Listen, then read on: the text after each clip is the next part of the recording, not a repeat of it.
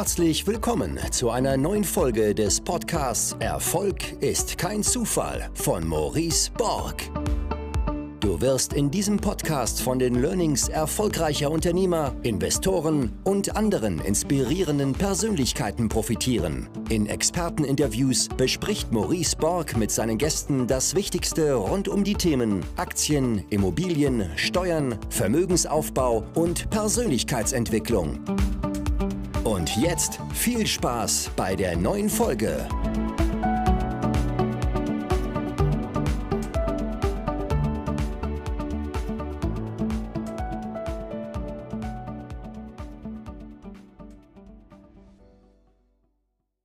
Viel Spaß mit der heutigen Podcast-Folge mit Nina Kirsch. Hat mich vor allen Dingen der Part nochmal inspiriert mit dem Outsourcen von Dingen, ja, die einen einfach nicht weiterbringen. Die Bude zu putzen, Essen zu machen, Haushalt etc.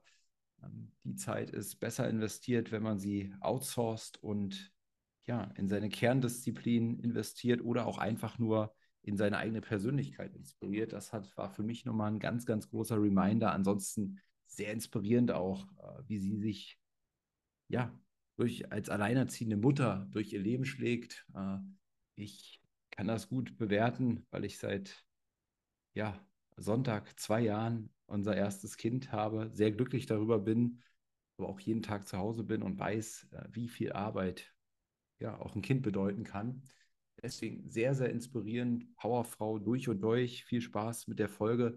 Von mir noch kurz zwei Hinweise der erste Follower hat mir ein Bild geschickt. Mein Buch ist draußen, obwohl es erst am 30. erscheint, wurde es wohl schon äh, ein paar Mal verschickt.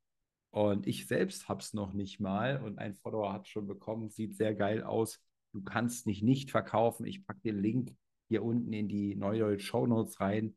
Bestellt mein Buch. Die erste Woche zählt jetzt für den Spiegel-Bestseller mein großes Ziel. Ihr werdet es enorm feiern, das spüre ich. Freue mich auch schon auf euer Feedback. Zweite Sache, mein Umfeld, mein Netzwerk, die wichtigste Stunde. Am 29.08. nehmen wir neue Teilnehmer auf. Du bist der Durchschnitt der fünf Menschen, mit denen du dich am meisten umgibst.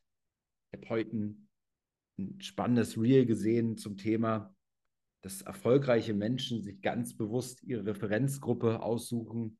Und ja, wenn du mit Leuten in einem Netzwerk bist, wo du in allen Bereichen Leute findest, die nochmal deutlich weiter sind als du, die vielleicht da sind, wo du mal hin willst, dann färbt es einfach ab in dieser Community aus inzwischen mehr als 600 Menschen, die alle Vollgas geben, die machen wollen, die tun, die sich gegenseitig inspirieren, motivieren.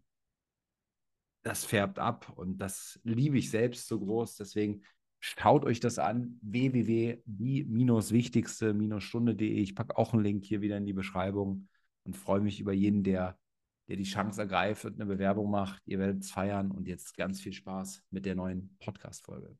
So, herzlich willkommen zu einer neuen Podcast-Folge. Erfolg ist kein Zufall. Heute mit Nina Kirsch. Sie ist Topmodel, YouTuberin, Immobilieninvestorin, Bloggerin, alleinerziehende Mama, Schöffin am Landgericht Berlin habe ich noch gefunden, Anti-Aktivistin. Dazu kann sie auch mal sagen, was das genau ist und laut der durchaus professionellen Webseite networthpost.org ist sie Millionärin mit einem Nettovermögen von 15 Millionen Euro.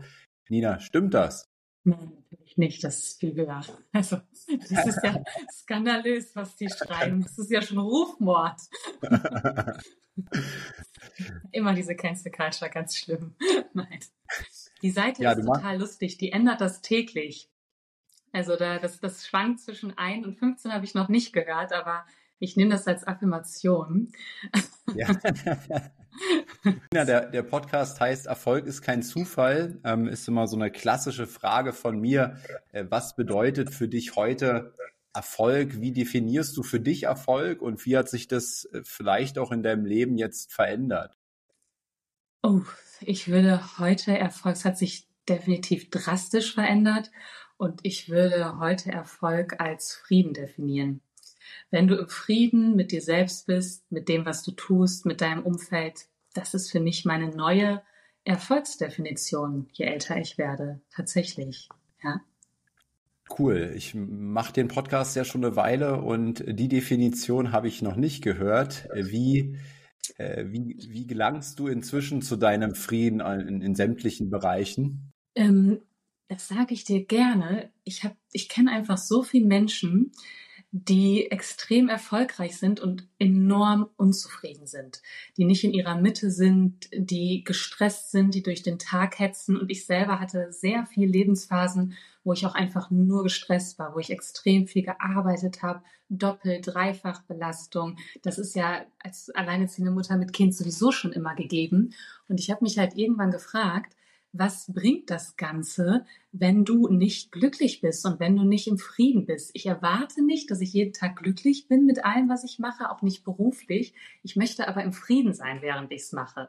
Also bei, bei Immobilien zum Beispiel. Ich liebe den kreativen Teil. Ich mag auch Verhandlungen, ich mag auch Akquise sehr gerne. Ich hasse alles, was Immobilienverwaltung angeht. Ich hasse es. Es ist so langweilig, es ist furchtbar. Die Geschichten, was mit Mietern teilweise vorfällt ich mache das ungerne, trotzdem bin ich im Frieden mit dieser Tätigkeit, weil sie jetzt zu meinem großen Ganzen beiträgt. Das Immobilienportfolio muss ja verwaltet werden und ich, deswegen, ich weiß gar nicht, ob ich so der richtige Gast für einen Erfolgspodcast bin, weil momentan gelange ich zu meinem Frieden. Ich arbeite gerade tatsächlich immer erst ab zwölf.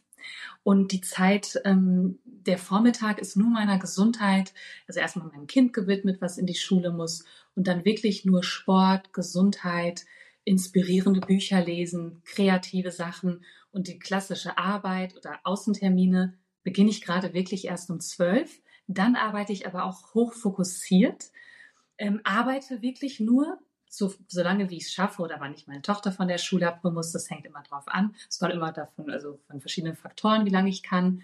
Und dann beende ich das Ganze wieder ich bin produktiver, ich bin glücklicher und ähm, mehr im Frieden und zufriedener. Ne? Ja, Nina, äh, das fühle ich, fühle ich sehr stark mit der Immobilienverwaltung. Das ist bei mir relativ ähnlich. Ich habe mal privat angefangen, Immobilien zu kaufen, Eigentumswohnungen äh, in Berlin und äh, das war, wann war die erste? 2016, dann 2019, 2020.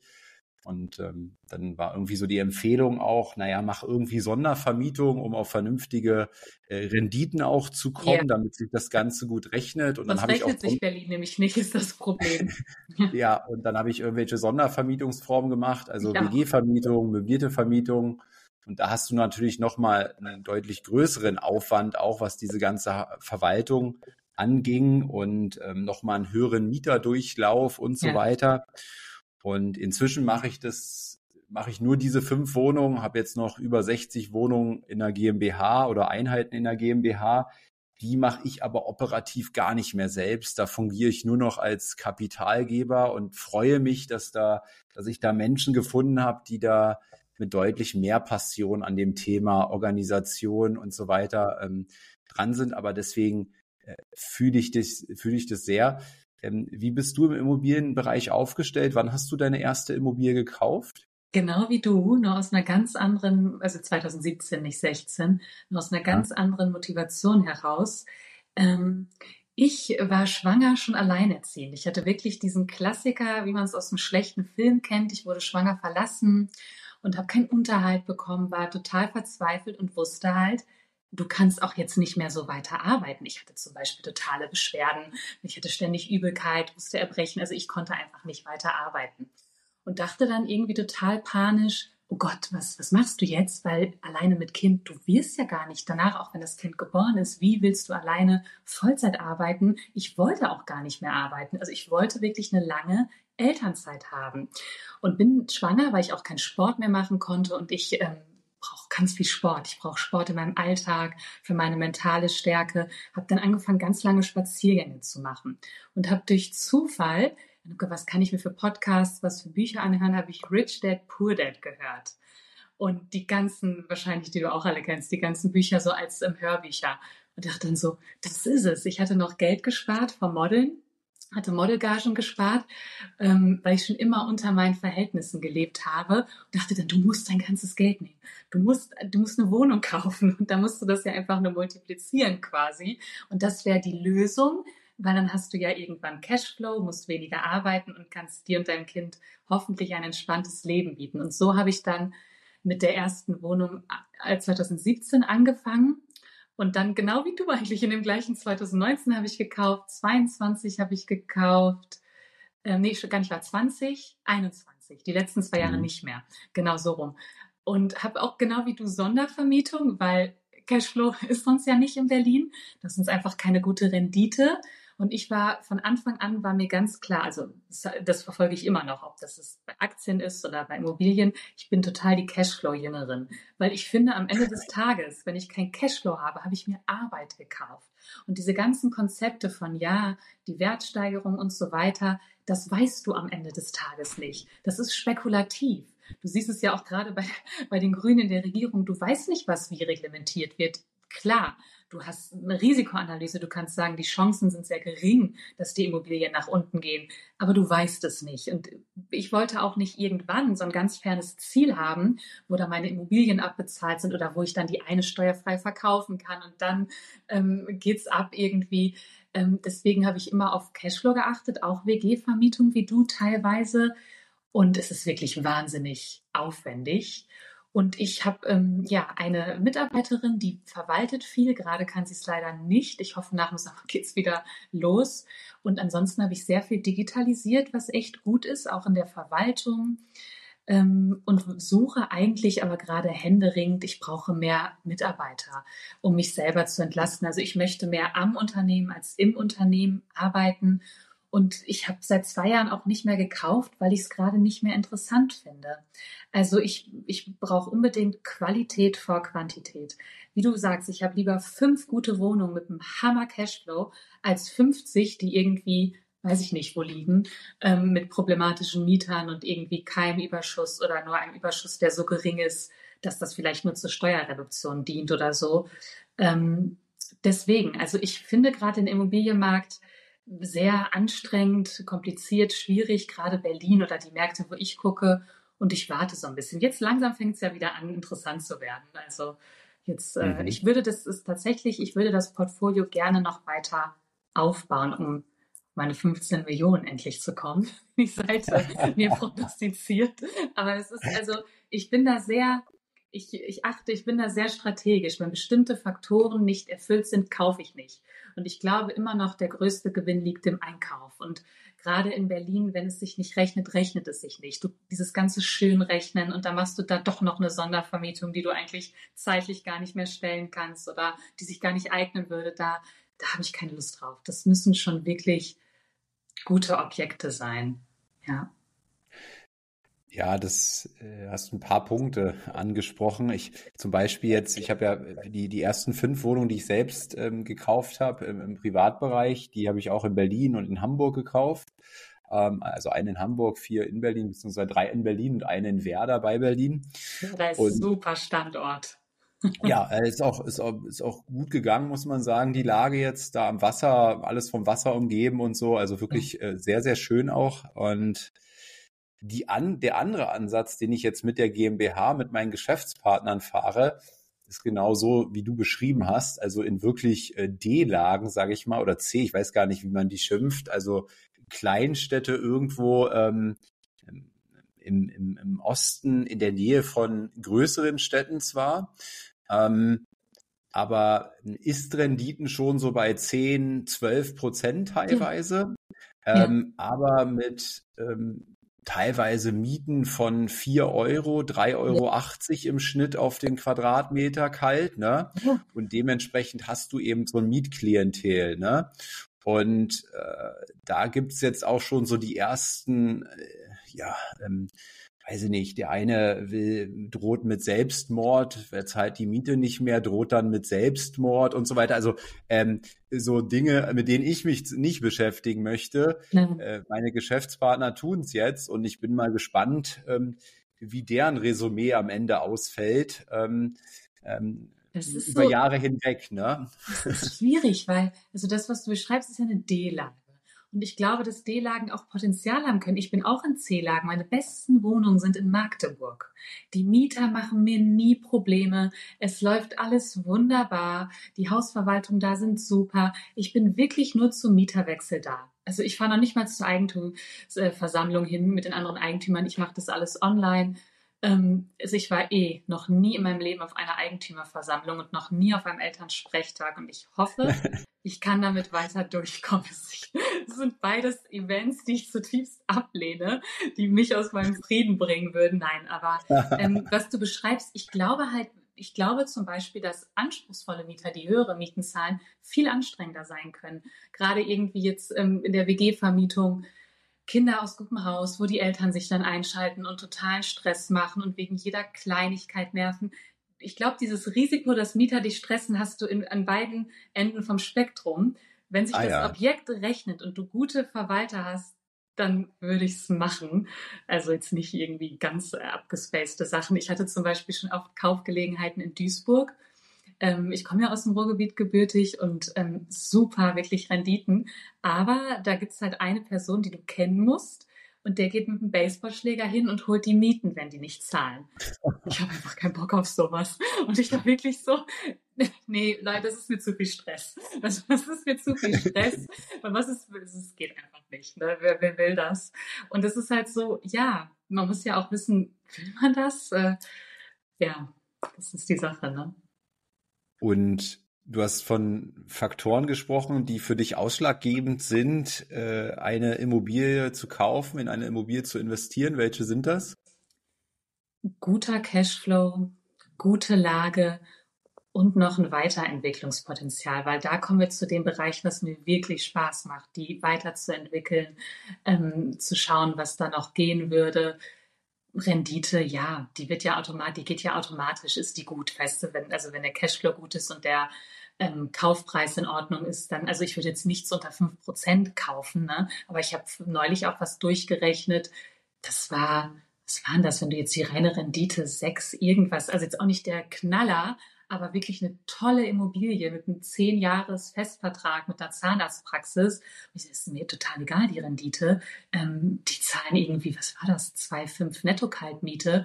Das ist super, zehn Jahre. Ich weiß, die Lage ist Gold wert, die wird immer weiter gewerblich vermietet sein. Da war auch ähm, natürlich schon eine Indexmiete drin und noch, was hatten die noch? Also der Mietvertrag war super aufgesetzt vom vorherigen Eigentümer. Das wäre so ein Objekt, wo ich sagen würde, ja, ist nicht die knaller Rendite, aber echt solide würde ich sofort kaufen.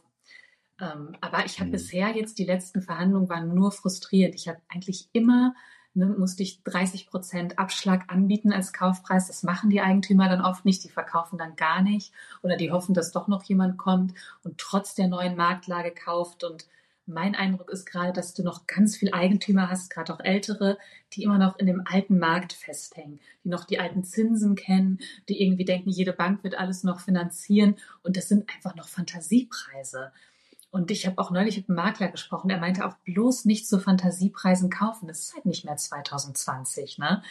Ähm, also das finanziert dir keine Bank und ich meine, ich möchte nicht ohne Ende Eigenkapital einsetzen. Ich mache zwar meistens 80 Prozent Finanzierung, ich bin auch kein Fan jetzt von 110, ähm, aber mehr würde ich auch jetzt nicht gerne als Eigenkapital einsetzen wollen, wenn du dann vielleicht noch was renovieren möchtest und Kaufnebenkosten und so weiter.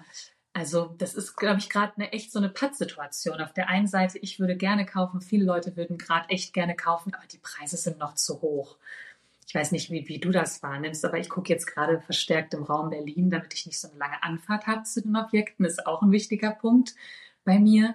Es muss irgendwie in der Schulzeit alles noch erreichbar sein, wenn irgendwas ist. Und Magdeburg schaffe ich ja gerade noch. Also das passt gut in den Schultag noch rein, hin, zurück. Das ist ein bisschen eingeschränkt bei mir. Ja, ich hatte, ich hatte vor, ich weiß gar nicht, einigen Monaten geführt einen Podcast mit der Immo-Oma, so nennt sie sich bei TikTok. Cooler Name. Äh, ja, die ist super cool, die Frau. Die ist jetzt 74 Jahre mhm. und ähm, sie findet ChatGPT geil, ähm, steht auf TikTok und produziert YouTube und TikTok-Videos und so. Und ich finde die mega Hammer inspirierend cool. so für dieses, äh, für diesen Punkt, so lebenslang zu lernen, sich immer wieder auf neue mhm. Dinge einzulassen. Da ist sie wirklich toll, die Frau. Und die sagte, ähm, dass irgendwann immer im Immobilienbereich so ein Punkt kommt, wo so eine Durchdringung passiert. Also das, was du gerade beschreibst, jetzt ist auf der einen Seite gibt es noch Verkäufer, die haben die andere Seite, also den ganzen Markt, äh, noch gar nicht so wahrgenommen. Und wenn da mal richtig durchsickert, ähm, dass wir nun eben andere Zinsen haben, dass wir nun eine andere Marktlage haben, dass man nun auch andere Kaufpreise ähm, haben muss, ja, dann fängt es an, Spaß zu machen. Dann kommen irgendwo so die Zeiten, äh, wo wir, wo wir richtig gute Preise am Markt erzielen werden. Und da bin ich mal gespannt, wann das eben auch passiert. Ich habe das ja so noch nie so miterlebt, weil ich ja erst seit äh, 2016 ja. angefangen habe, aber auch noch nicht so wirklich richtig. Deswegen bin ich ganz gespannt. Ja, ja und das ist teilweise muss man halt auch vorsichtig sein, weil irgendwann kannst du lange warten. Also ich habe jetzt auch, muss ich ehrlich sagen, zwei, drei richtig gute Kaufgelegenheiten mir selber verspielt, weil ich immer noch härter gehandelt habe und dachte, komm, ich will noch die 5000 ah, ja. runter. Und irgendwann machen die dann auch zu und da habe ich dann einfach selber den Bogen überspannt und dann waren die halt weg. Dann hat die schon jemand anders gekauft, weil gute Objekte werden dann doch noch auch verkauft. Das ist schon so. Ähm, Deswegen, und es, es gibt noch einen weiteren Punkt im Immo-Bereich oder auch im Unternehmertum, das habe ich wirklich von Alex Fischer gelernt, irgendwann kippt das Ganze. Du fängst ja mit der ersten Wohnung an, denkst du so, boah, ist das leicht, das ist der Schlüssel, ich muss das ja nur multiplizieren. So bei der dritten, vierten realisierst du dann, okay, jetzt ist hier die Küche kaputt, der Mieter hat was, der andere boah, das ist ja doch mehr Arbeit, als ich dachte. Und irgendwann kommt ein Punkt, wo es kippt und es einfach viel zu viel Arbeit ist. Das ist auch schwer zu sagen. Kann jetzt Immobilie Nummer sieben oder Nummer acht sein. Und auf einmal ist es gekippt. Und wenn du vorher keine gute Struktur hast, eine gute Verwaltung, Sachen digitalisiert hast, vielleicht schon Mitarbeiter hast oder selber nicht mehr in einer Festanstellung arbeiten musst, was ja oft so unser aller Traum war, raus aus der Festanstellung, nur noch selbstständig sein, wie ich gerade geschildert habe, arbeiten, anfangen, wann du möchtest, und wenn du diese Struktur noch nicht hast, dann kippt das irgendwann und du hast einfach nur noch Arbeit. Und deswegen gucke ich wirklich bei jeder Immobilie genau hin, wie viel Arbeit wird mir das Objekt machen.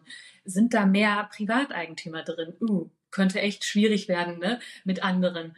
Hast du es da mit einer großen Verwaltung zu tun? Die Mieter, ne, das ist, da, da musst du echt aufpassen, weil irgendwann hast du einfach nur noch Arbeit, bist komplett drüber und dein passives Einkommen ist auf einmal ein total aktiver neuer Job und du wolltest ja eigentlich weniger arbeiten. Ne? Viele Leute wollen das ja, ich zumindest. ja. Ich habe ja, ich habe so ein schönes Beispiel, eine, eine, Wohnung in Hamburg. Das ist eine 28 Quadratmeter ähm, Wohnung in so einem total schönen Haus. Sieht von außen aus wie so eine, wie so eine Villa, könnte auch wow. wie so eine Einfamilienvilla sein, aber da sind so, ich weiß gar nicht, wie viele Parteien da drin sein werden, vielleicht acht oder so. Ähm, und dann auch so mit so einem schönen Garten und total ruhig gelegen. Und ich beschreibe immer. Das ist ja eine Traumimmobilie eigentlich.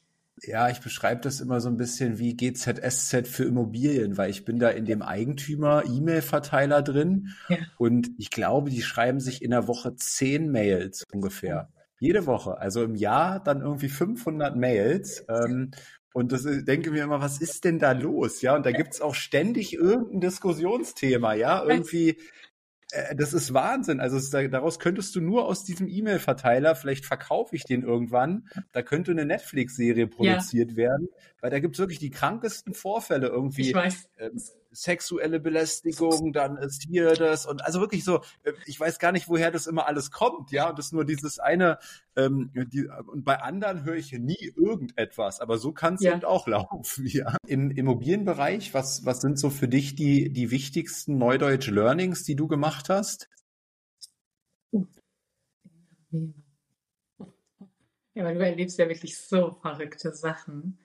Ich bin echt, das hätte ich vorher nicht erwartet, was wirklich cool ist. Ich lerne gerade sehr viel über Handwerk, weil ich jetzt auch schon einige Baustellen begleitet habe und da auch wirklich unangenehme Situationen auch mit Bauarbeitern teilweise hatten, die dann irgendwie nicht glauben, dass es dein Objekt ist oder dich irgendwie ätzend behandeln, wo natürlich auch ganz anders auftreten musst, teilweise als Frau, ist nicht immer so, aber durch viele Rückfragen und wirklich auch vor Ort sein, also merke ich wirklich, dass ich echt langsam ein Verständnis für Materialien entwickle, für Handwerkskunst, was total cool ist, wenn du das mehr wertschätzen kannst, wenn du öfter mit Handwerkern arbeitest. Aber das ist so ein großes Feld, da würde ich noch nicht mal ansatzweise sagen, dass ich da irgendwie was von verstehe. Aber ich, ich merke wirklich, dass ich mit jeder Baustelle lerne, was ich echt ziemlich cool finde. Aber ansonsten würde ich wirklich sagen, im Immobilienbereich ist es echt der Umgang mit Menschen. Es ist der Umgang mit Menschen, ob das jetzt die Mieterauswahl ist, weil du am Ende den Leuten doch nur vor den Kopf gucken kannst, ob es jetzt ist, wie du mit problematischen Maklern umgehst, mit denen du aber Kontakt haben musst, weil sie ja zwischen dir und deinem Objekt stehen, was du haben willst. Ähm, Verhandlungen finde ich ganz spannend, wirklich dieses Gefühl zu entwickeln, was sind die, was sind die Punkte, die der Verkäufer, wo darfst du nicht übertreiben, wo kannst du rangehen? Also das, ähm, und was ich wirklich total spannend finde, die Struktur. Das ist, glaube ich, der Punkt, den ich am spannendsten finde, mein größtes Learning, weil jede Immobilie, ob die 28 Quadratmeter hat oder 280, ist ja immer wie eine neue Unternehmensgründung. Das ist ja immer wie ein kleines Mikrounternehmen, was du immer wieder neu aufsetzt mit den verschiedenen Phasen, die du durchläufst, Fallstricken. Und wenn du das immer wieder wiederholst, du wirst unglaublich routiniert und man verliert auch so ein bisschen die Angst vor, ich mache mich weiter selbstständig, ich gründe noch das, ich probiere noch das. Also dieses System, dieses, dieses das Ablaufsystem finde ich total spannend. Da habe ich wirklich viel gelernt, auch für andere Bereiche. Ja. Mhm. Und äh, investierst du noch in andere Assetklassen oder ist Immobilien so dein Fokus? Immobilien sind Cashflow bedingt und weil es mir wirklich sehr viel Spaß macht, mein Fokus und weil bei Immobilien bei mir immer im Hinterkopf ist, das kann ich meinem Kind vererben. Das ist eine total emotionale Komponente. Ähm, die ist auch nicht ausschlaggebend für den Kauf einer Immobilie, aber im Hinterkopf. Deswegen sage ich es, denke ich mir immer, oh mein Gott, wie cool ist das, dass meine Tochter später quasi zum Beispiel in Berlin die Möglichkeit hat, aus einem Immobilienportfolio zu wählen, wo will sie einziehen, theoretisch. Oder dass ich weiß, wenn mein Kind studieren möchte, das ist, die Immobilien sind dann teilweise abbezahlt. Das ist kein Problem, das zu finanzieren. Mm, und es ist halt auch dieses, es ist ja immer, wenn du alleinerziehend bist, das ist wirklich, also ich hatte schon schwanger, wusste ich, du hast immer, du kämpfst eigentlich immer gegen den sozialen Abstieg. Das ist eine total schwierige Situation. Du kannst kaum arbeiten. Du hast unglaublich schwierige ähm, Komponenten, die dir das erschweren, aber du musst eigentlich doppelt so viel arbeiten. Und ich hatte auch eine ganz starke Motivation zu sagen, warte mal, was fehlt dir jetzt alles dadurch, dass der Partner weg ist? Klar, erstmal das Offensichtliche, Unterhalt, Unterstützung, Vaterfigur, aber jetzt die die sekundären Sachen, hat dein Kind noch die Chance, auf die gleichen guten Schulen zu gehen, wie Kinder aus zwei ähm, Einkommenshaushalten? Könnt ihr in einer guten Gegend wohnen? Kannst du sie genauso gut alleine absichern? Und ich habe mir irgendwann gesagt, ich mache mir jetzt eine Liste was ich denke, was mir fehlt. Und ich versuche das alles selber zu erreichen, um meinem Kind zu geben. Und deswegen hat das für mich eine andere Bedeutung. Auch die Objekte, weil ich ganz oft im Hinterkopf denke, boah, wie geil. Mit dem Cashflow zum Beispiel. Ich habe sie von Anfang an in der privaten bilingualen Kita gehabt, die Geld gekostet hat. Schwierig als Alleinerziehende. Die habe ich vom Cashflow bezahlt. Ich habe noch Lagerräume, die habe ich nur aus der Lagerraumvermietung bezahlt. Jetzt ist sie auf einer privaten Schule, die unglaublich gut ist für sie, für mich. Das ist ein tolles Umfeld. Das zahle ich halt aus diesem Überschuss. Und ähm, deswegen sind Immobilien werden auch immer mein Hauptfokus sein, weil das was mit, naja, am Ende des Tages ist es ja transgenerationaler Wohlstand, den du aufbaust mit Immobilien. Ich investiere aber auch noch in Aktien, weil ich es wahnsinnig spannend finde und weil es nicht so viel Zeit erfordert.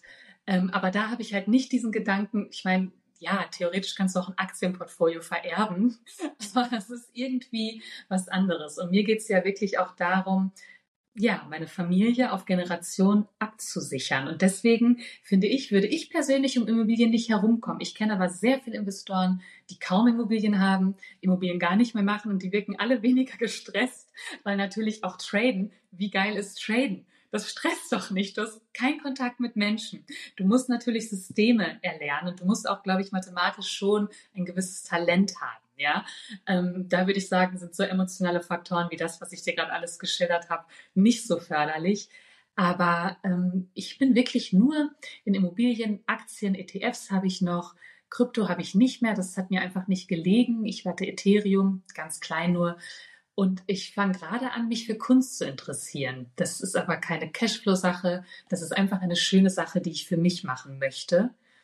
Und als wenn ich irgendwann diese 15 Millionen erreicht habe, dann würde ich total gerne in Uhren investieren, weil ich finde, Leute, ich finde Uhren ähm, das ist sowas Ästhetisches, sowas Schönes. Also wirklich Uhren zu kaufen, auch mit den Listenpreisen zu schauen, wie können die im Wert steigen. Ich schaue mir total gerne Kunst und Uhren an, manchmal abends, einfach um zu entspannen gucke ich mir irgendwie Uhren an und denke mir so, boah, wie geil wäre das, da rein zu investieren und zu gucken. Aber das ist was, was ich finde, was du wirklich erst machen kannst, wenn du einen sehr hohen monatlichen Cashflow jeden Monat hast, weil das wäre für mich frevelhaft. Ich denke, ich bin immer noch in der Phase als Selbstständige, auch in der Lebensphase, dass ich denke, hey, du musst noch weiter aufbauen. Das reicht noch nicht, was du hast.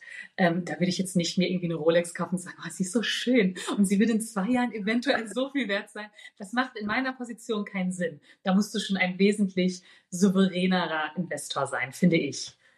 Ja.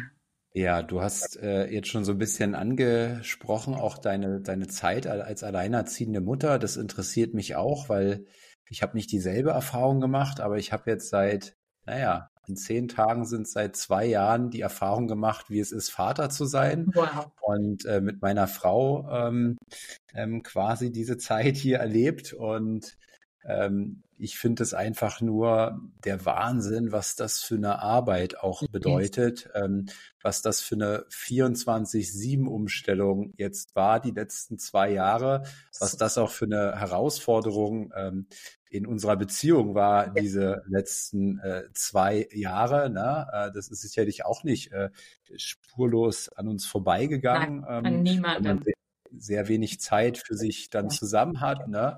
Und äh, ich selber bin ja auch ähm, sozusagen 24-7 hier zu Hause. Ich arbeite von zu Hause.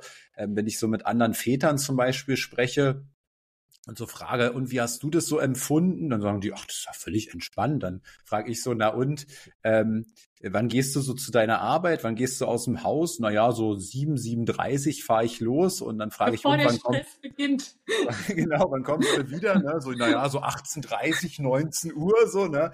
Und dann weiß ich genau, okay, ähm, der geht irgendwie, wenn das Kind aufwacht und er, der kommt wieder, ja. wenn das Kind ins Schlafen geht, dann ist das sicherlich ähm, sozusagen ein anderer Schuh. Aber was ich sagen wollte, es ist für mich fast unvorstellbar, wie das alleine überhaupt äh, funktioniert. Wie hast du dich da äh, strukturiert? Wie hast du dich da durchgekämpft durch diese Phase? Also es funktioniert nicht, das kann ich dir von vornherein sagen. Es ist, es ist immer, es ist wirklich unmenschlich, das muss ich auch sagen. Was mir geholfen hat oder mir immer noch hilft. Ich habe ja mein Leben lang sehr viel Sport gemacht, immer auch auf echt fast auf einem professionellen Level und ich habe so diesen Leistungssportler-Mindset, sage ich jetzt mal. Und ich finde, das Wort Disziplin ist wirklich ein oft negativ konnotiertes, unterschätztes Wort, damit das irgendwie klappt bei mir. Und das äh, ist immer ein Balanceakt, jeden Tag, immer im Alltag brauche ich extre eine extreme Disziplin. Ich achte, also ich trinke zum Beispiel, es ist jetzt nicht nur, weil ich Mutter bin, aber ich trinke kein Alkohol. Ich achte, also wirklich so, ich bin wirklich richtig fast rigide in bestimmten Strukturen und Sachen, weil wenn ein kleines Zahnrädchen rausfällt, klappt schon nichts mehr. Das heißt, das erste ist, dass ich, ich muss ja nicht nur körperlich, auch mental total belastbar sein.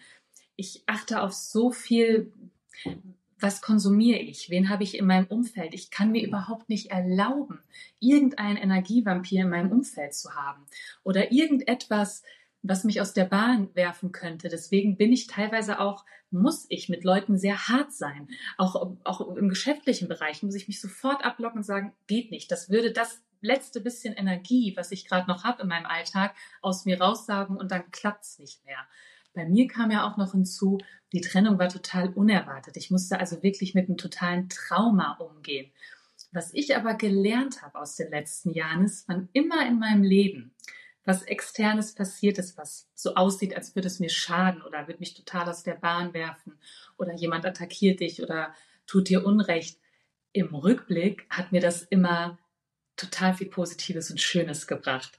Wenn ich nicht schwanger verlassen worden wäre, hätte ich niemals das erreicht, was ich heute erreicht habe und den Erfolg. Ich hätte ja gar nicht das Need gehabt, ich hätte gar nicht das Bedürfnis gehabt, das zu lernen. Ich habe halt wirklich äh, schwanger echt gedacht, du lernst jetzt alles über Investments. Es muss einen anderen Weg geben, Geld zu verdienen, weil diese Realität. Ich hatte alleinerziehende Freundinnen, die waren alle immer total fix und fertig.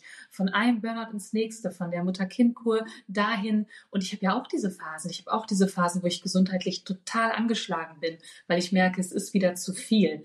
Ähm, weil ich überlastet bin, weil irgendwelche Gerichtsprozesse noch sind und dann habe ich den Handwerkerfusch am Bau und dann ist genau dann mein Kind krank. Und ähm, es ist alles immer suboptimal. Es ist wirklich nie optimal. Die Bedingungen sind nie gut und es ist immer unfair und es ist immer zu ähm, deinen Lasten quasi. Aber ich glaube, wenn du deine Perspektive änderst, und das schaffe ich nicht jeden Tag, es ist utopisch zu erwarten, dass wir alle jeden Tag mit einem Major-Fokus aufstehen und voller Positivität. Aber darauf hinzuarbeiten, dass du wirklich eine gute Perspektive hast, das kann wirklich alles retten. Also zum Beispiel, ich, ähm, ich habe ganz oft ähm, Talkshow-Anfragen, die ich nicht machen kann, weil die immer abends sind. Und irgendwann habe ich einfach gedacht, das ist so unfair. Ich möchte auch die Gage haben. Ich möchte da auch hingehen. Ich, ich nehme mein Kind mit. Natürlich, ich bin nie so gut vorbereitet wie die anderen. Nie. Weil es ist immer Chaos mit Kind. Es ist immer Backstage. Ne? Ich habe keinen Babysitter oder nur ganz selten, wenn die eine Freundin und die Tochter, wenn die das machen können.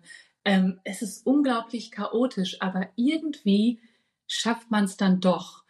Und du hast halt die beste Motivation ist ja dein Kind. Und deswegen, ich schaffe es nicht. Kein, und ich kann dir wirklich sagen, ich bin umgeben, hier wo wir wohnen, auch durch unser schulisches Umfeld, von total privilegierten Eltern. Die haben eine ganz andere Lebensrealität als ich. Die haben teilweise zwei Nannies und zwei Haushälterinnen und die Frau ist zu Hause. Das ist eine komplett andere Lebensrealität als meine. Und die kennen meine natürlich nicht. Was ich aber dir, was ich dir trotzdem sagen kann, die sind auch alle immer erschöpft. Die sind auch alle am Limit. Die Beziehungen sind auch total belastet. Das ist, es gibt universelle Sachen, die uns Eltern alle vereinen. Und gerade die ersten zwei Jahre sind ja wirklich verrückt. Das ist ja ein, ein Madhouse mit Zweijährigen. Also haltet durch, es wird in der Schule besser. Und ich versuche wirklich Sachen mit Humor zu nehmen und es gibt, wie du, wie du sagst, die Geschichte mit dem Vater ist so gut, weil wenn ich mich jetzt bei so einem Vater, den du gerade beschrieben hast, ich würde dir mein Herz ausschütten, der kann das gar nicht verstehen. Der denkt wahrscheinlich, wieso ist die so dramatisch, wieso ist die immer erschöpft? Das macht doch gar keinen Sinn. Kinder sind doch total einfach. Ich suche mir schon gleichgesinnte Menschen, die das auch verstehen, wo ich dann wirklich auch in den schlechten Phasen das rauslassen kann. Und ansonsten, ich versuche jeden Tag immer ganz viel Sachen zu machen, um aus mir selber die beste Leistung, die beste Performance rauszuholen. Ob das ein mega gesunder Lifestyle ist, ob das total motivierende Podcasts sind, ob das Sport ist, wobei ich noch mega motivierende Musik höre.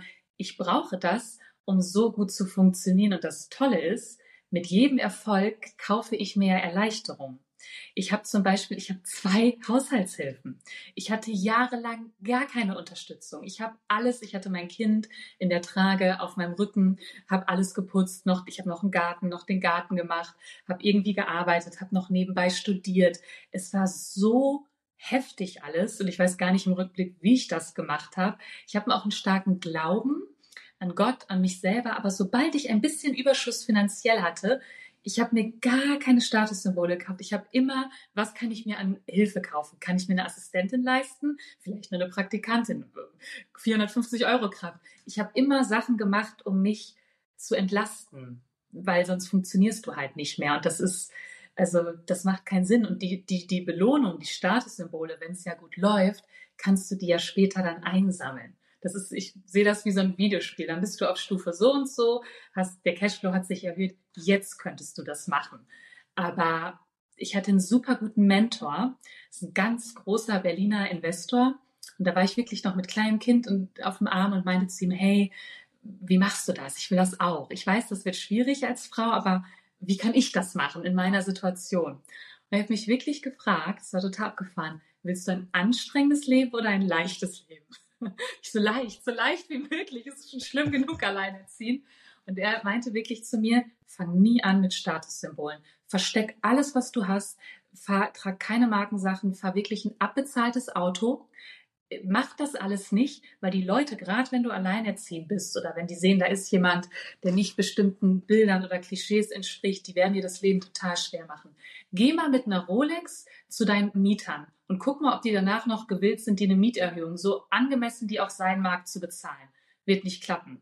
Geh, fahr mit dem Porsche zur Eigentümerversammlung, die anderen sind gegen dich. Lass das. Meinte, irgendwann kannst du das vielleicht alles machen. Sei so konservativ, so sparsam, wie du sein kannst, weil er halt wirklich mit dieser ganzen Erfahrung als Investor meinte, die ganzen Leute, der hat die alle pleite gehen sehen. Da musste die Wohnung am Kudamm für 5000 Miete her, der Porsche. Kaum war irgendwie, waren da mal ein paar gute Objekte im Portfolio, ne? Und ich lebe immer total unter meinen unter meinen Mitteln und ich habe wirklich immer, das hat er mir auch empfohlen, ich gebe immer Geld für gute Anwälte aus, dass die mich schützen, dass die Stress von mir fernhalten. Ähm, das ist das ist gar nicht zu unterschätzen. Ich war jahrelang mit diesem Investor, dem ich gerade spreche, befreundet und der ist immer mit so einem alten, klapprigen Smart rumgefahren. Und du wusstest auch gar nicht, was hat der eigentlich, was macht der. Das war immer, und der hat auch nie Schmuck oder Uhren. Gut gekleidet, aber nie Statussymbole. Und nach Jahren bekomme ich mit, dass der fünf Luxusautos hat, die krassesten Karren versteckt in der Garage, die er nur ab und zu bei bestimmten Anlässen rausholt. Mit einem fährt er immer nach Südfrankreich. Der fährt nie so durch Berlin, weil er meinte, die Leute machen mir doch nur Stress. Es ist halt ein Problem in Deutschland und ich befolge das. Also ich könnte jetzt auch nicht fünf Luxusautos ähm, haben, aber ähm, ich versuche wirklich so ein schützendes Netzwerk um mich herum zu haben und alles, was Stress bringen könnte, von mir fernzuhalten, so gut es geht. Es geht nicht immer. Es gibt auch immer wirklich Phasen, die echt anstrengend sind, wo ich mich danach auch monatelang davon erholen muss. Aber also ich bin deswegen nicht sehr risikobereit, sagen wir es so. Das ist vielleicht bei Männern, die investieren, anders. ja. Und sag mal, in diesem Bereich fand ich spannend, so ähm, Dinge abzugeben, Dinge ja. outzusourcen, die einem selbst äh, Lebenszeit schenken, ja. die einem selbst äh, sozusagen Stress vom, vom Leibe halten. Was waren in dem Bereich so deine, deine, deine besten Investitionen? Also womit würdest du anfangen? Ist es zum Beispiel die Haushaltshilfe? Ist es äh, was auch immer?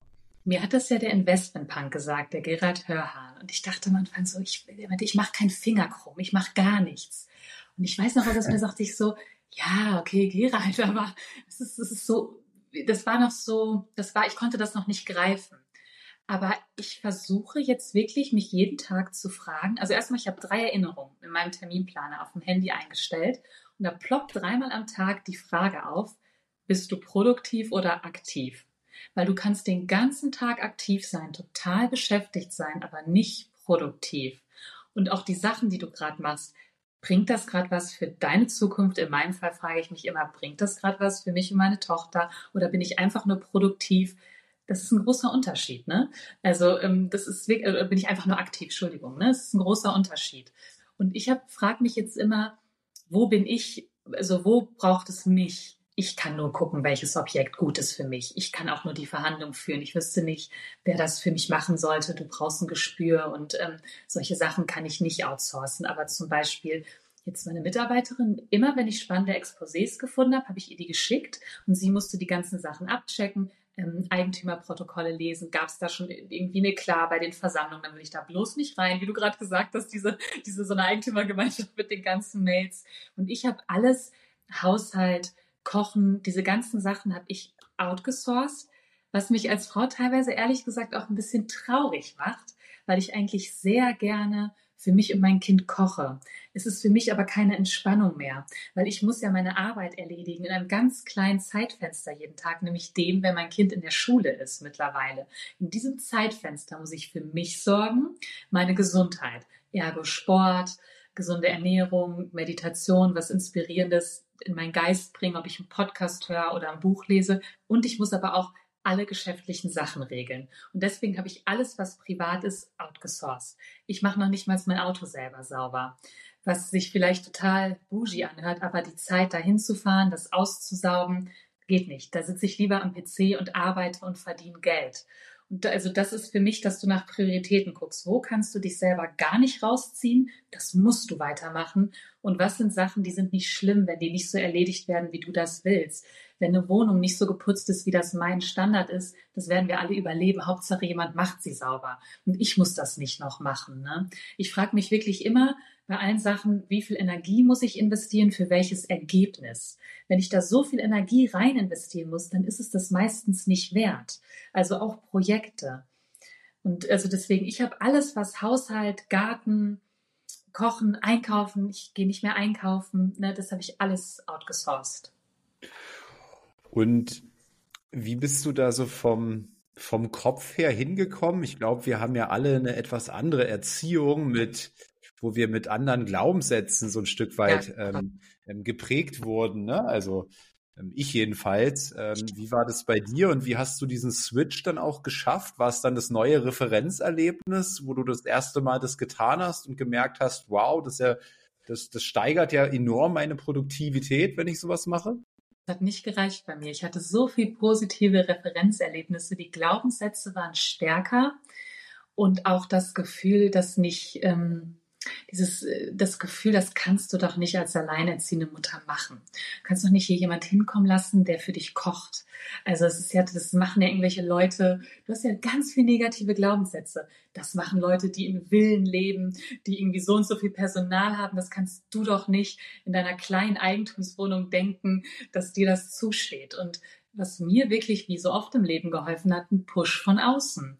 Ich hatte ähm, dieses Jahr, ich hatte zwei Brüche, drei Prellungen, ein Bandscheibenvorfall, alles resultierend aus einem Sturz. Ich bin eine Treppe runtergefallen. Es kam vollkommen unvermittelt. Ich war entspannt, mir ging es super gut. Ich rutsche aus, knall die Treppe runter und zack, ich wusste auch, ich war erst bewusstlos und ich bin dann wach geworden. Dann kam auch schon die Ambulanz und ich wusste, du hast auf jeden Fall irgendwas Schlimmes. Ich hatte also, mein ganzer Körper tat weh, aber ich wusste, du hast auf jeden Fall irgendwelche Brüche. Ich habe nur gehofft, es ist nichts mit meinen inneren Organen, aber Gott sei Dank alles gut. Und ähm, das hat mich natürlich komplett aus der Bahn geworfen. Das kam unvermittelt. Ich hatte Gott sei Dank ja die Assistentin, die aber auch nicht Vollzeit da war. Ähm, also es ging erstmal beruflich alles total aus den Bahnen. Niemand konnte Sachen machen. Also sie hat viel, Gott sei Dank, das hat mich echt gerettet. Sie hat mir sehr viel abgenommen. Ohne sie wäre das total schief gegangen. Und dann habe ich ja die Physio gemacht und war ganz schnell wieder fit. Das war eigentlich ein bisschen beängstigend. Ich hatte ja eine gute körperliche Gesundheit und ich habe ganz kurz nach den beiden Brüchen habe ich nach der Physio schon wieder angefangen im Fitnessstudio mit Geräten zu trainieren. Und dachte noch, easy, zwei Brüche. Ey, es sind ja sechs, vier, fünf Wochen später. Ich mache schon wieder mein Gerätetraining. Ähm, und dann kam ja daraus resultierend ziemlich schnell der Bandscheibenvorfall. Und dann habe ich halt echt gemerkt, ich muss, ich muss, es geht nicht anders. Du kannst nicht gesundheitlich so angeschlagen noch denken, dass du diese ganzen Sachen machst. Und vielleicht passiert das ja auch, weil du zu viel machst. Und bei mir war es wirklich dieser Faktor von außen, der mich gezwungen hat, innezuhalten und zu realisieren, hä, du hast einen Bandscheibenvorfall, du kannst überhaupt nichts putzen, du kannst dich kaum bewegen. Ähm, das war tatsächlich, ich, logisch habe ich das schon verstanden, als Gerald das zu mir gesagt hat, dass es total sinnvoll ist als Unternehmer. Du reduzierst ja auch deine Steuerlast nicht signifikant, wenn du jemanden einstellst, der das macht, anstatt da selber irgendwas zu machen. Ich habe das schon logisch ziemlich früh verstanden. Aber die Glaubenssätze waren stark, dass es mir nicht zusteht, war ja einer, wirklich, das kannst du doch nicht machen. Es war auch immer dieses, dafür reicht dein Einkommen nicht. Das soll jetzt nicht zwei noch haben, die dich irgendwie unterstützen. Es, ich kann es mir aber nicht leisten, krank zu sein. Und ich musste es. Ich musste wirklich lernen, von außen Hilfe anzunehmen. Und jetzt kann ich super gut. Ich kann wirklich jetzt, wenn ich Leute in der Wohnung habe, die hier sauber machen, ähm, ich kann mich vor denen aufs Sofa legen und sagen, ich brauche jetzt aber ein Powernap, weil ich habe gleich drei Meetings. Ich schlafe sogar vor denen. Ich habe das, das werde ich mich niemals getraut. Das wäre für mich so verwerflich gewesen, dass ein, das Personal in deiner Wohnung ist, die für dich sauber machen, putzen und du vor denen dich hinlegst und schläfst. Das hätte ich mir, aber wenn du krank bist und nur liegst wegen der Bandscheibe, du musst ja vor denen liegen und irgendwann schläfst du halt auch vor denen.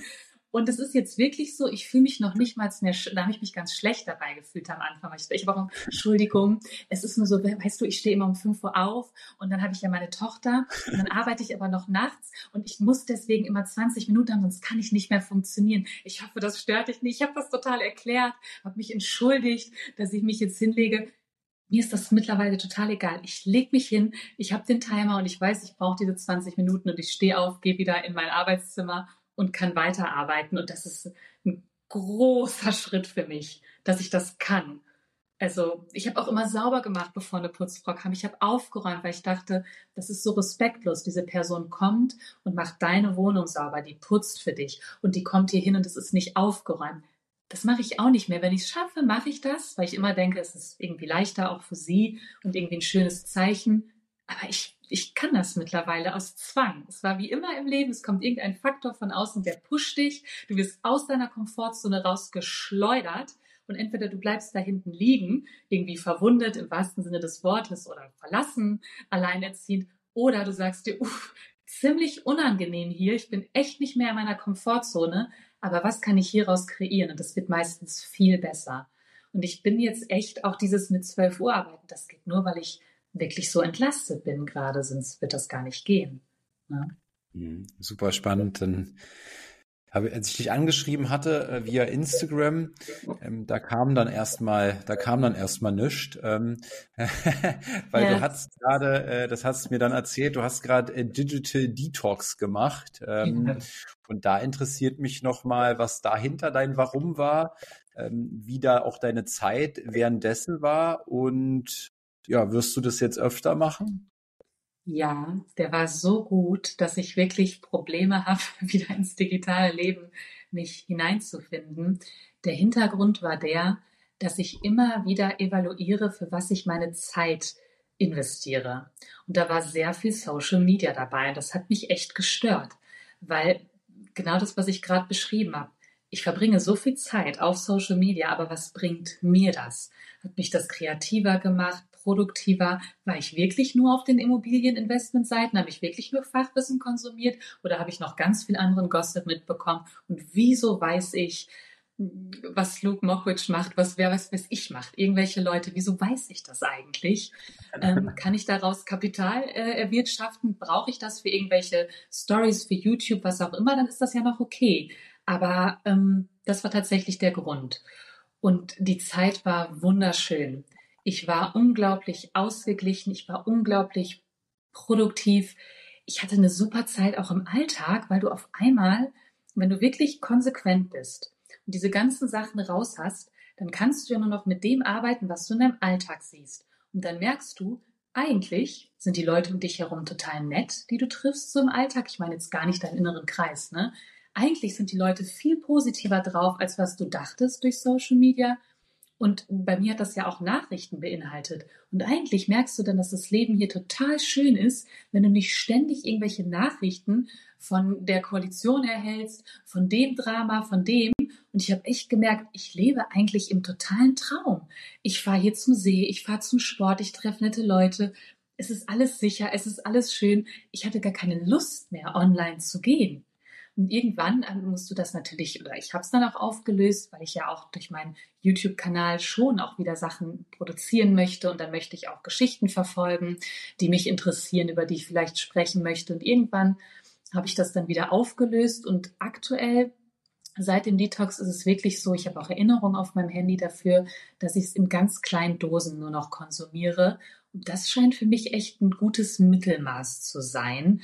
Ich habe auch bei meinem ähm, E-Mail-Account, jetzt nicht bei dem, mit dem du geschrieben hast, sondern bei dem, der für die Immobilien ist, ähm, da habe ich tatsächlich eine automatische Antwort, dass ich im Schnitt drei Wochen für eine ähm, Antwort brauche. Weil ich alles nach Priorität, also die Leute wissen, die ist total schwer zu erreichen, die ist wirklich wenig online und ich entschuldige mich auch immer allen. Ich habe ja dann auch bei dir geschrieben, hey, sorry, das ist der Grund. Ich möchte nicht der Sklave dieses Gerätes sein. Ich möchte mir nicht von niemandem, auch nicht von meiner Familie, auch nicht von meiner Mutter, von meinen besten Freunden. Wenn ihr mir auf WhatsApp, das wissen alle, wenn ihr mir auf WhatsApp schreibt, es kann sein, dass ich in drei Stunden antworte, drei Minuten, kann auch drei Wochen dauern. Ich möchte nicht der Sklave von einem Gerät sein.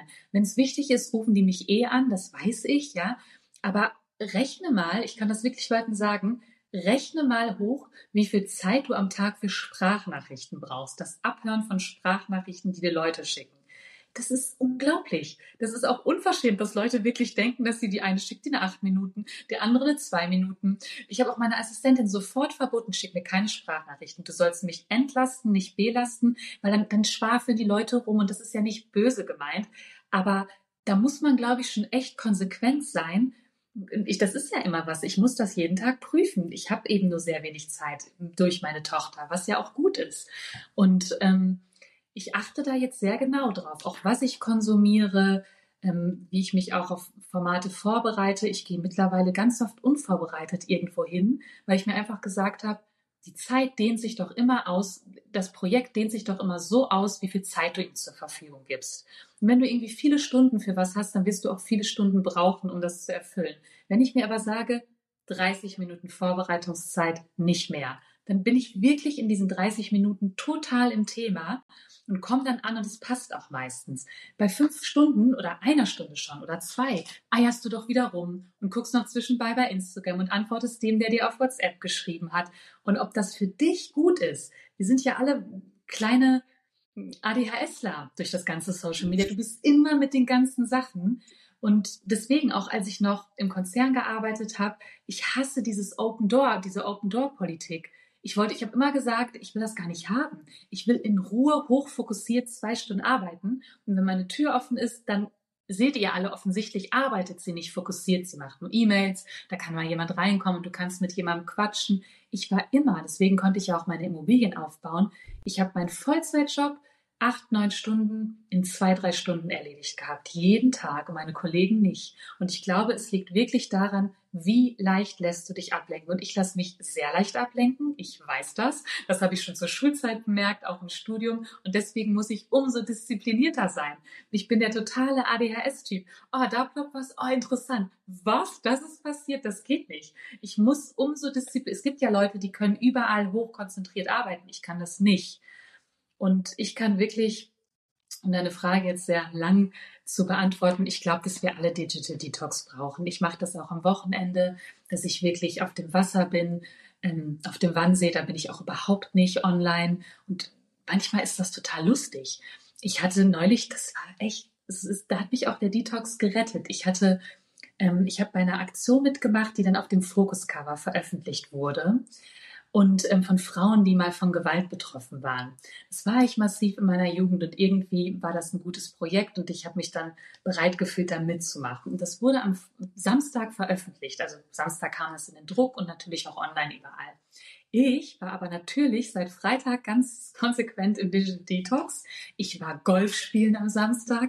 Am Sonntag war ich mit meinem Kind auf dem Wannsee. Wir hatten wirklich ein ganz tolles Wochenende am Montag gehe ich halt wieder bei Social Media online und sehe, dass irgendwelche total gestörten Online-Mobber eine Kampagne gegen mich gestartet haben. Andere Frauen natürlich.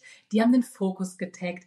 Wieso ist die bei euch auf dem Cover? Die haben ganz manisch obsessiv Stories über mich gemacht. Das ganze Wochenende. Ich habe das gar nicht mitbekommen. Auch Freunde haben mir natürlich geschrieben, guck mal, die schreiben Lügen über dich auf Twitter, die machen massive Stories über dich. Und ich war wirklich tiefenentspannt am Montag. Oh, wow, okay. Und dann, ich hätte dann irgendwie ausflippen können. Ich habe mir gedacht, eigentlich ist das super geil weil ich hatte ja am Ende die Macht. Ich hatte die Macht, diese fremden Menschen, die mich noch nie gesehen haben, die einfach zu einer Online-Mobber-Gruppe gehören, so zu triggern, dass die ihr gesamtes Wochenende verschwendet haben, um Stories über mich zu machen. Die haben so viel ihrer Lebenszeit investiert, um sich mit mir zu beschäftigen. Das Beste war noch, am Montag kamen schon zwei Anfragen von anderen Formaten, die gar nicht wussten, wer ich bin, die wegen den Twitter und den Stories von diesen Frauen auf mich aufmerksam geworden sind. Das heißt, ich bin wirklich aufgewacht, sehe das, denke mir, okay, geil, danke für die kostenlose Promo. Jeder, der klar denken kann, weiß, die erzählen Lügen. Aber das ist halt der Punkt wenn du diszipliniert bist und ich hätte mich, stell mir vor, ich wäre am Samstag online gegangen, hätte mich da reinziehen lassen, oh mein Gott, warum schreiben die sowas über mich? Ich mache jetzt eine Stellungnahme, jeder kann ja sehen, dass das nicht stimmt, dass die ein Problem mit mir haben. Der halbe Samstag wäre doch dafür draufgegangen. Ich hätte mich aufgeregt, dann hätte ich wahrscheinlich Screenshots gemacht, dann hätte ich es meinem Medienanwalt geschickt. Das war wirklich echt, das war ganz klar üble Nachrede, Verleumdung. Ich könnte den so Unterlassungserklärung schicken. Dann hätte ich mit dem telefoniert. Er übrigens auch am Wochenende, ja. Der hat auch Familie. Ähm, und dann hätte ich mich wahrscheinlich noch den Rest des Tages darüber geärgert. Und, so, und das ist halt, das ist halt der Punkt. Und so war das für mich eigentlich was total Schönes, dass die das gemacht haben. Die haben ihr Wochenende ruiniert, haben sich unglaublich über mich aufgeregt, haben mir umsonst Promo gegeben. Ich habe sie getriggert. Ich war in der Superposition. Ich hatte ein tolles Wochenende, habe es nebenbei am Montag in einer ganz, ich habe immer 30 Minuten Social Media Zeit und wenn die vorbei ist, ist die vorbei. Und ich habe das gesehen, dachte, ja, okay, 30 Minuten, ja, habe so zwei Stories gesehen, dachte, okay, die erzählen sowas, ist ja interessant.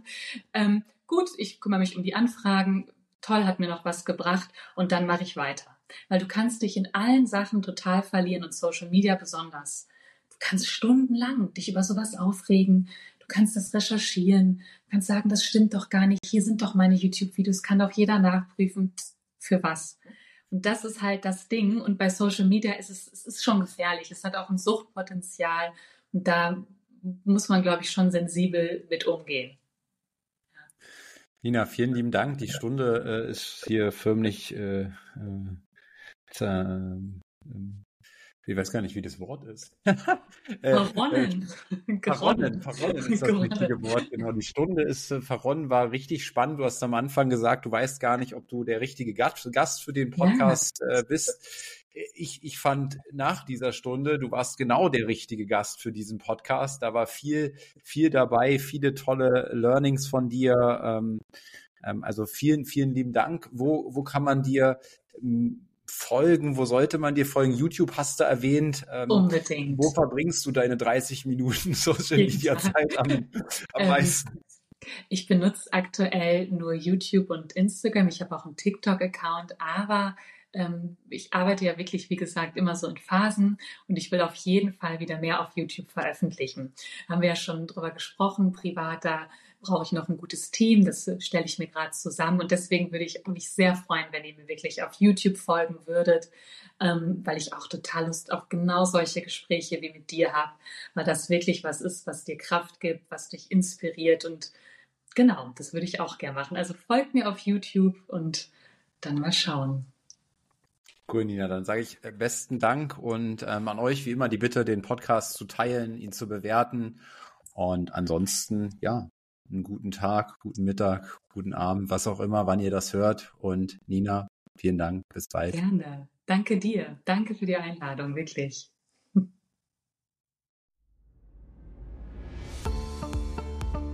Das war eine weitere Folge des Podcasts Erfolg ist kein Zufall von Maurice Borg.